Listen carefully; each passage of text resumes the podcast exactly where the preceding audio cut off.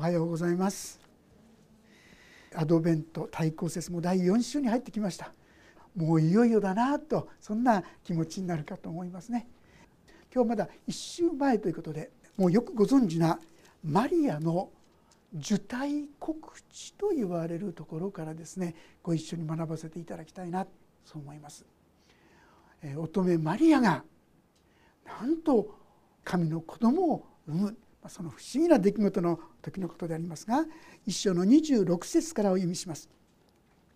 さてその6ヶ月目に見つかいガブリエルが神から使わされてガリラヤのナザレという町の一人の処女のところに来た。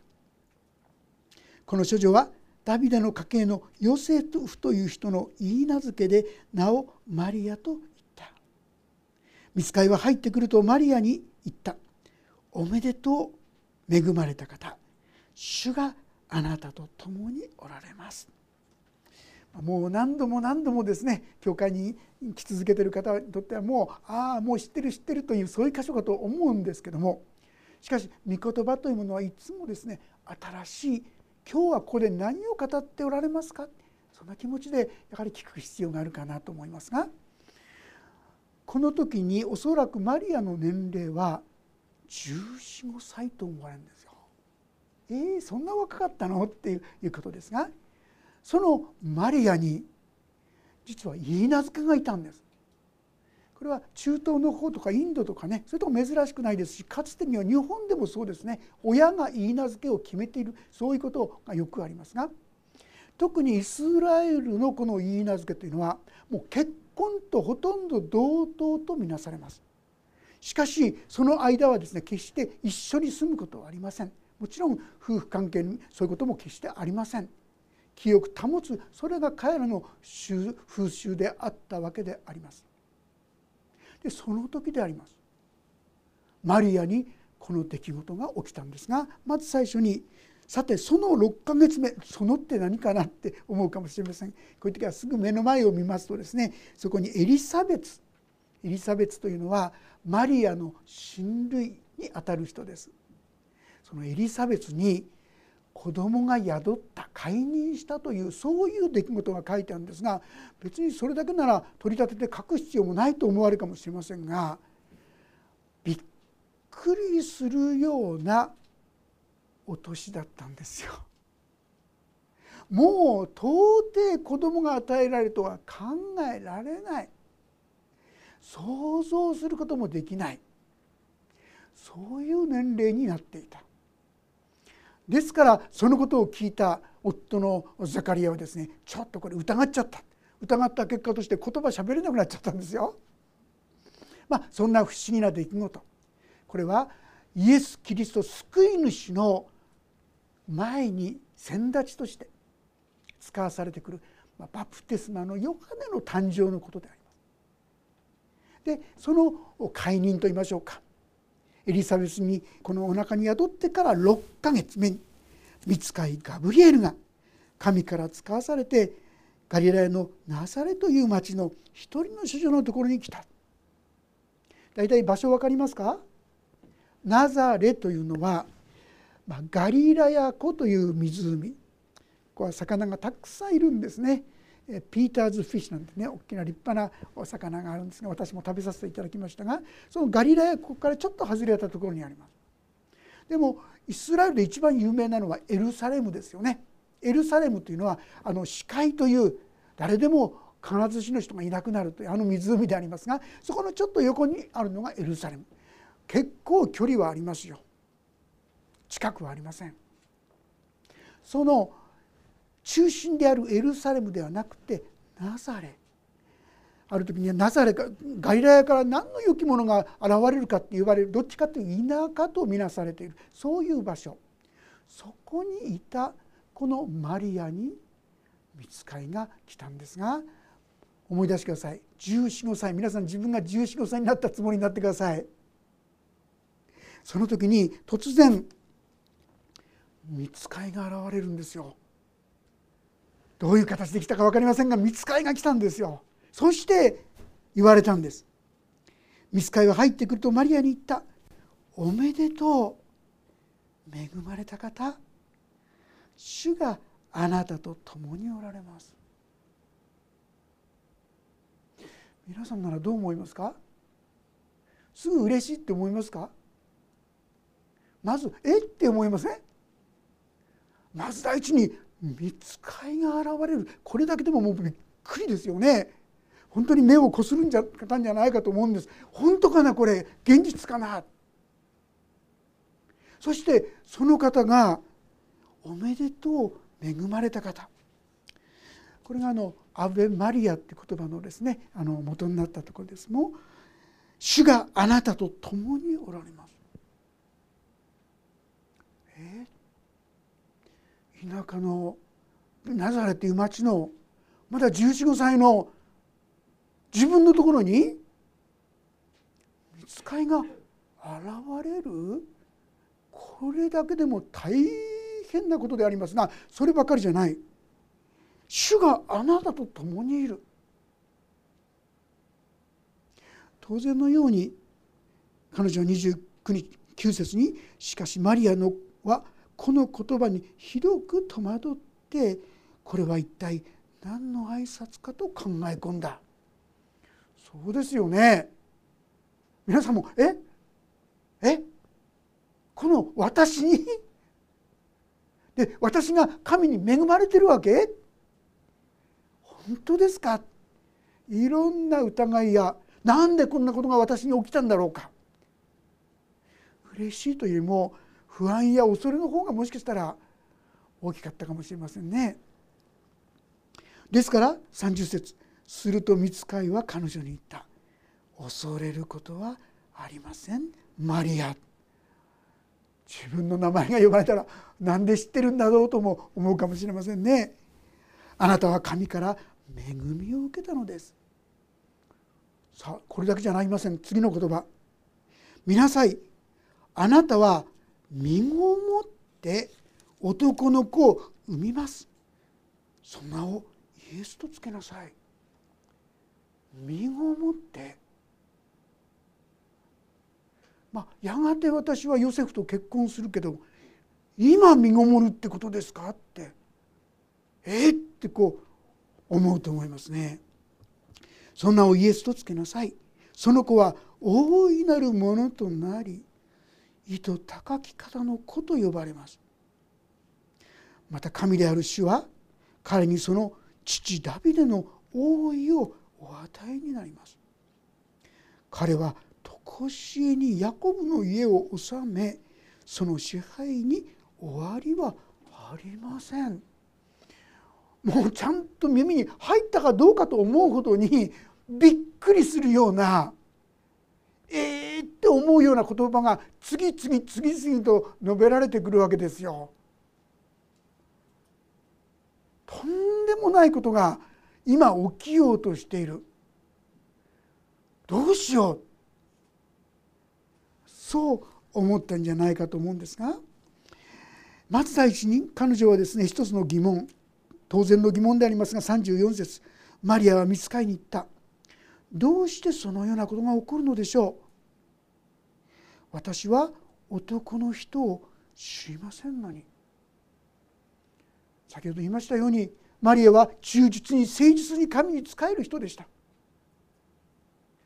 ですから、まあ、いわゆるきちんと守ってヨセフとの関係においてもきれいなままでした。なのに子供が生まれる。どういうこと？ありえないでしょそれは。それは絶対ありえないことでしょ。うそう思ったに違いないと思いますね。ですからこう言うんです。35節。見つかいは彼女に答えた。精霊があなたの上に臨み意図たき方の力があなたを覆います。それゆえ生まれる子は聖なるもの神の子と呼ばれます。いやこれは特別中の特別のこと。神の霊が精霊があなたを覆うんだ。そしてこの精霊によってあなたは身ごもるんだよ。ヨセフとの間にできるということじゃない。特別なことがマリアよあなたの上にこれから起こるんだよと言われたんですでもそんなこと言って結婚もしないで男の人なしに子供が生まれるありえないじゃないですか。そんなこと信じろったってそれは無理だって話ですよね。ですから見つかいは一つのことをここで付け加えると言いましょうか。36節。見なさい。あなたの親類のエリザベツ。あの人もあの年にあって男の子を宿しています。不妊と言われていた人なのに今はもう6ヶ月です。ありえない、まあ、この時にエリザベスが何歳であったか分かりませんが誰にでも分かるこの人に今更子供ができるなんてありえないっていうそういう年齢ですよ皆さん。でもその人に本当に宿っている、まあ、この時まで多分マリアは知らなかったと思います。ですからこのことが起きた後彼女はすぐにですねエリザベスのとこに行くんですよね会いに行くんです。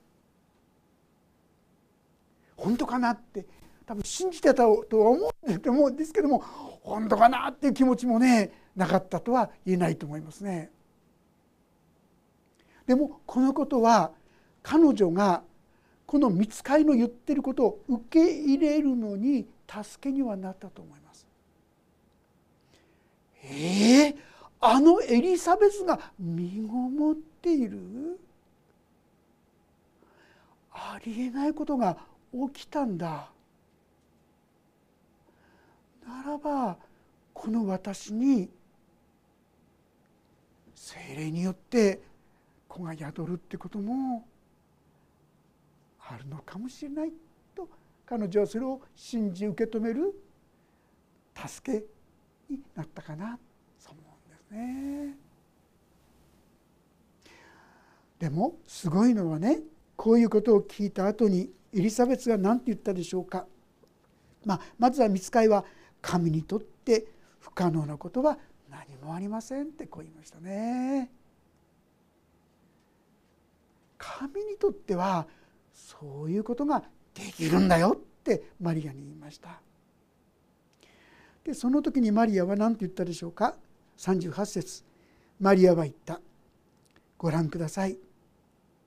私は主のはしためですどうぞあなたのお言葉通りこの身になりますようにすると見つかれば彼女から去っていった今日のタイトルにさせていただきましたけどもどうぞあなたのお言葉通りこの身になりますようにこの応答と言いましょうか神様への言葉は何を意味していたでしょうねまず第一はこの時にマリアは見つかりの言葉を素直にそのまんま信じたということではないでしょうかね。信じなかったらお言葉通り好みになりますようになんて言いもしない。そんなことあるわけないでしょ。冗談言わないでください。私は本気ですよ。なぜそんなこと言うんですか。食ってかかったかもしれませんね。でもマリアは素直に神の言葉見つかりの言葉を受け止めたということですよね。いかがでしょう。あなたは神の言葉をこんな素直に受け止めてますかね？いやでもってね。それは神様そうやって言うかもしれないけど「でも」とかですね「だって」とか言ってですねなかなか素直に神の言葉を受け取ろうとはしない。これ私たちじゃないでしょうか。でもマリアはこれまでの経験があったからでしょうか。素直にこの神の言葉を疑うんじゃなくて素直に信じるそういう人になっていったということができるかと思います。この同じルカの福音書の11章というところでですねイエス様がこんなことを言いました。と読ませていただきますが11章27節だったと思いますが11章27節お読みします。イエスはこれらのことを話しておられると群衆の中からある女が声を上げてイエスに言った「あなたを宿した鯛あなたが吸った乳房は幸いです」しかしイエスは言われた。幸いなのはむしろ神の言葉を聞いてそれを守る人たちです。イエス様の振る舞いイエス様の言葉イエス様のなさるすごいこと、なんていうすごい人。このイエス様を宿した人はなんていう幸せ者か。こんなふうに言ったわけですよ。ところがイエス様の言葉はいやその体を宿すことが幸いなんじゃない。幸いなのはむしろ神の言葉を聞いてそれを守る人たち。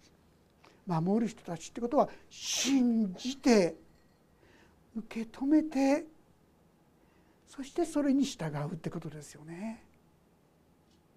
何かの出来事が幸いなんじゃない神の言葉を素直に受け取るこの信仰こそ幸いなんだとこう言ってくださったんですよ。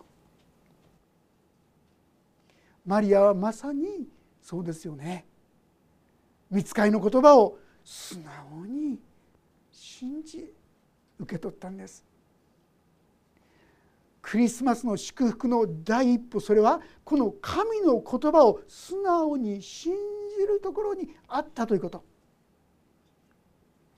私にもっともっとこの神の祝福クリスマスの恵みに預かるためにも神の言葉をもっと素直に単純に受け止めて信じていく。そういうもになりたいなそう思うんであります。しかしながらこれは単純にただ信じればいいっていうそれだけのものではないんですね。当時この女の人が、まあ、いわゆる婚約中に子供ができるってことはとんでもないことなんですよ。とんでもないこと。どういうことでしょうかこれは殺される危険があったんです。立法の書にはっきりとそういう女は石打ちにされなければならないと書いてあります。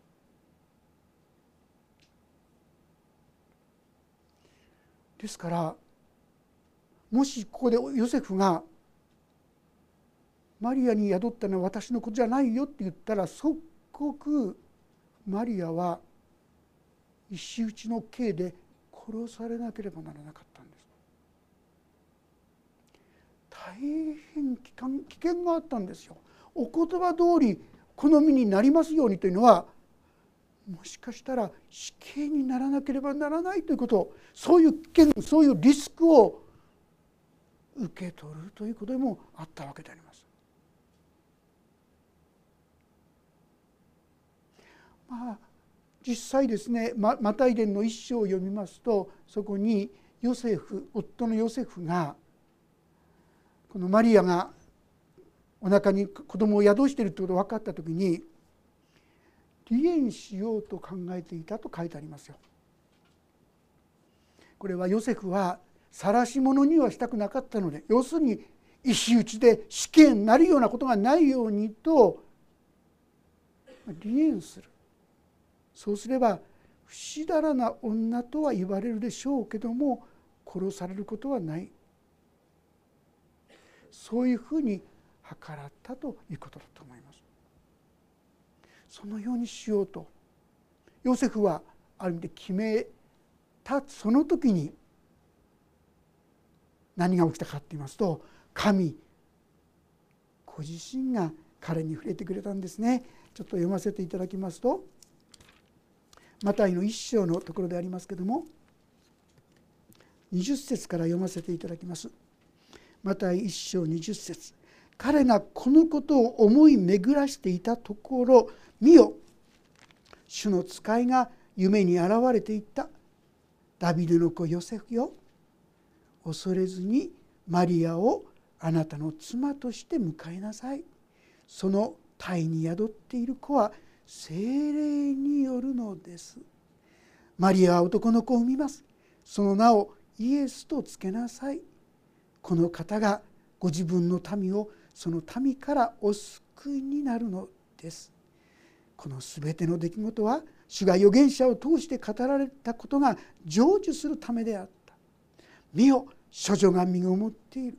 そして男の子を産む。その名はインマルエルと呼ばれる。この箇所はイザヤ書からの予言の言葉を引用した言葉ですね。それは訳すと神が私たちと共におられるという意味である。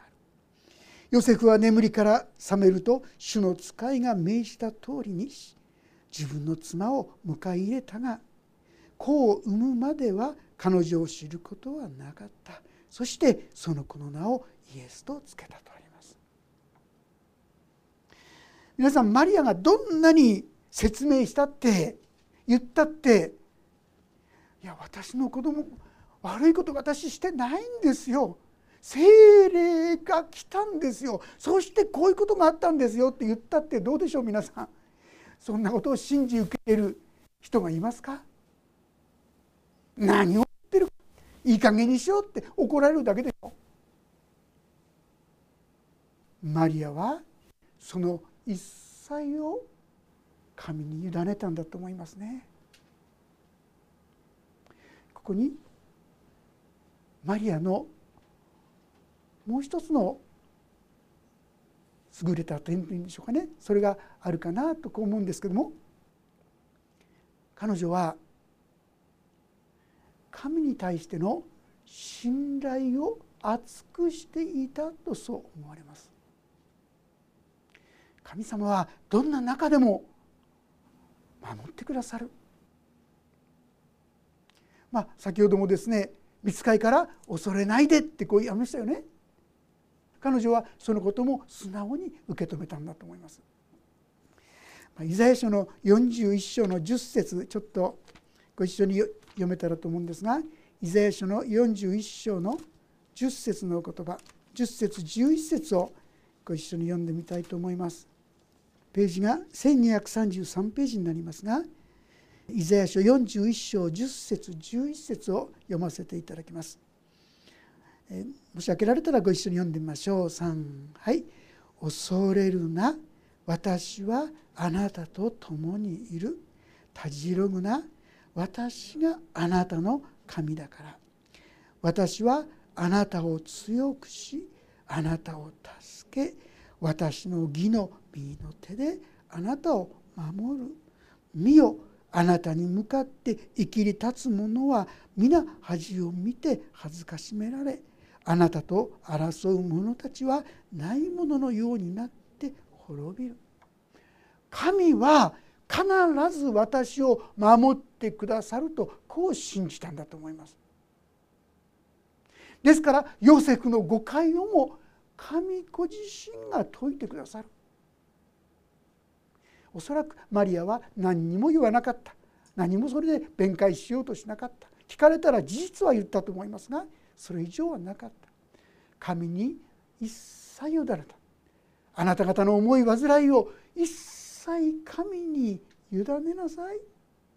神があなた方のことを心配してくださるからですというまさしくそれを字で言ったのがこのマリアであったのではないかなとそう思うんですね。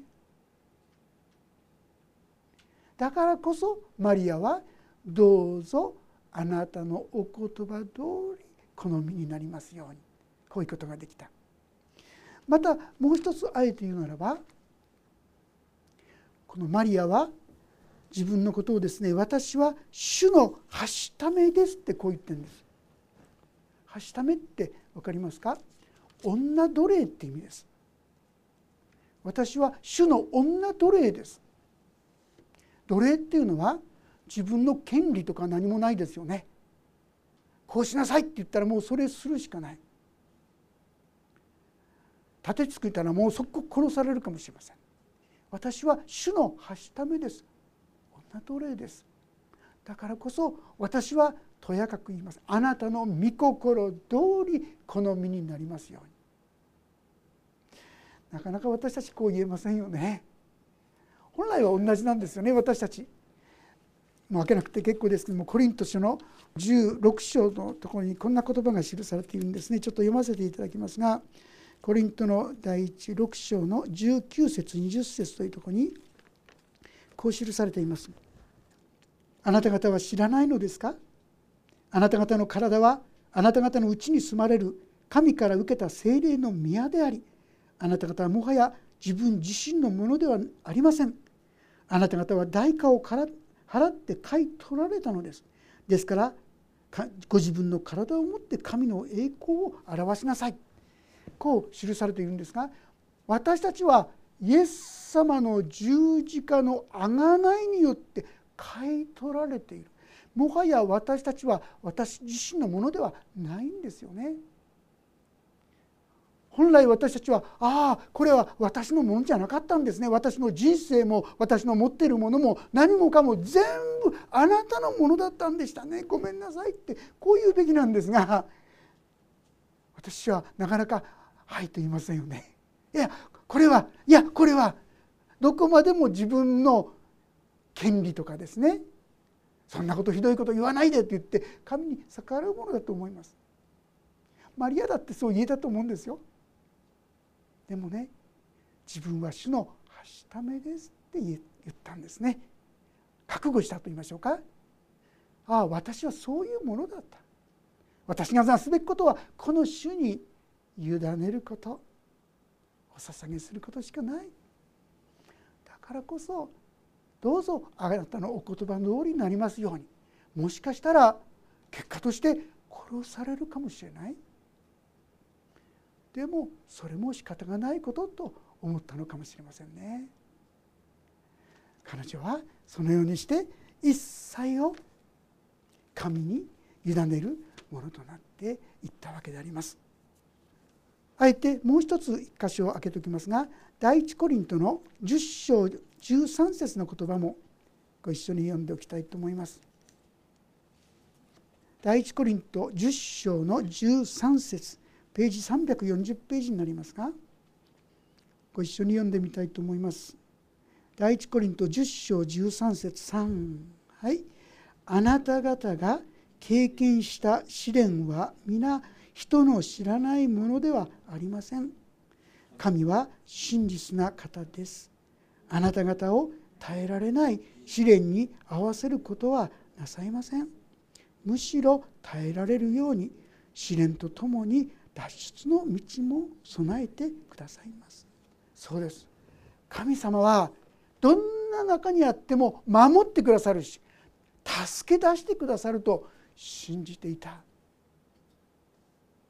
だからこそどうぞあなたのお言葉通り好みになりますようにこんな祈りが捧げられたのかなと思いますそしてこの祈りがあったからこそイエス様はマリアの体に宿りそうして今私たちはクリスマスを迎えることができるわけですよね。神様は私たちもこのマリアの信仰を習いなさいと言ってらっしゃるんじゃないでしょうかね。マリアは第一に素直に神の言葉を受け止めました。ああだこうだ言いませんでした。いや無理ですよ無理無理私たちはすぐそう言っちゃいますよねでも神のお言葉ならと言って彼女はそれを受け止めたそしてそれを信じた。そしてどうぞお言葉通り好みになりますように主にそれを言って主にお捧げした。そしてクリスマスが起きた。私たちもある意味で同じように神の言葉を本当に素直に受け止めてそしてこの神に一歩従う。その時に神様は不思議な技クリスマスという驚くべきこと神にとって不可能なことは決してありません。そういう世界が開かれていくのではないかそう思うんですね。えー、この近くに北上川ってありますよね。あの近くに前にもお話したことですけども小林富次郎さんって人がいました。何のためか。彼はフランスからですね立派な機械を購入してマッチ工場を作った。ところがその時に大変な洪水おそらく台風じゃないかと思うんですがそれで機械も全部流されて買っていた木材も全部流されてもう破産もいいところですよね。もうどうやっていいかわからない。で彼は北上からからもう身を投げようとしてそこに立ってた。その時に彼には一つの言葉が思い出されてきたんです。実は彼はかつて洗礼を受けてたんです。でその洗礼を受けた時に一つの御言葉をいただいたそうですね。それはヘブル書の12章のお言葉ですがちょっと読ませていただきますが「すべての訓練はその時は喜ばしいものではなくかえって苦しく思われるものですが後になるとこれによって鍛えられた人々に義という平安の実を結ばせます。このお言葉だったそうですね。その時には試練という言葉で前の訳されていた言葉だったと聞いていますけども。その時試練という言葉を聞いた時にああ試練であるならばこのとんでもないこの出来事も神様の手の中にあるんだなというとこに思いがいったんですよ。だとするならば神様はここから逃れさせてくださることもできるはずだ。もう絶望してしまってそこからですね身を投げよう。もうそれしか道がないと思っていた。彼にこの神の言葉が望んだ時にああそっか。前に向かっていく道があると彼はそう信じてで東京に行ってですね彼は最初このマッチ工場の原料をそれを取り継ぐそしてもう一つは石鹸これは牧師から聞いた習った方法なんですがとにかく石鹸を作るその原料を最初取り継いでたそうですね。でも1993年からそこで石鹸を素敵な石鹸を作り始めたこれが今のライオン歯磨きあの会社の始まりだったんですね。彼は神の言葉これが試練ならばきっと乗り越えることができるはずだ。神の言葉を素直に受け取ったんですよ。ある意味でマリアと同じことをしたんですね。そうした時に本当にそこから道が開かれてってとってもすごい。実はですね日本で最初の映像カメラで撮った映像はですね実はこの小林富次郎さんのお葬式なんですね。当時のお葬式どうやったかですねですから見ることできるんですけどね。とても祝福されたそういう商売になったようですけども彼は信仰とともに当時ですね歩んだようであります。皆さんもうすぐ私たちは本物クリスマスを迎えますけどもでもそれは私たちが御言葉を疑うんじゃなくてありえないと言って否定するんじゃなくて神には不可能なことはありませんというこの信仰に立ってそして一歩今自分ができること小林富次郎さんは試練だったらば何とかなるに違いないと言って足をかけたその足を下ろしたわけですよね。その小さな一歩ですよ。でもそこから驚くような道が開かれていったわけですよね。私たちもああそっか。神がこう言っているんだなと言って神の言葉に従うものとなっていきたいと思います。そうするならそこにマリアが果たした役割。神の御子を生む。たとえ内容は違くてもある意味で神の技を表すそういう網が私のうちに与えられていくのではないでしょうか。このクリスマス神が導かれたことを一歩もう一歩神の言葉を信じて従っていきましょう。そのためには何が必要ですか？神には守ることができると。もう一歩信頼しましょう。不信仰なものです。信じられないんです。助けてください。それで大いに結構です。でも一歩神に向かっていく時に神は見事に栄光を表してくださる。私もそんな神の栄光に共に預かるものとならせていただけたらと思います。お祈りをいたします。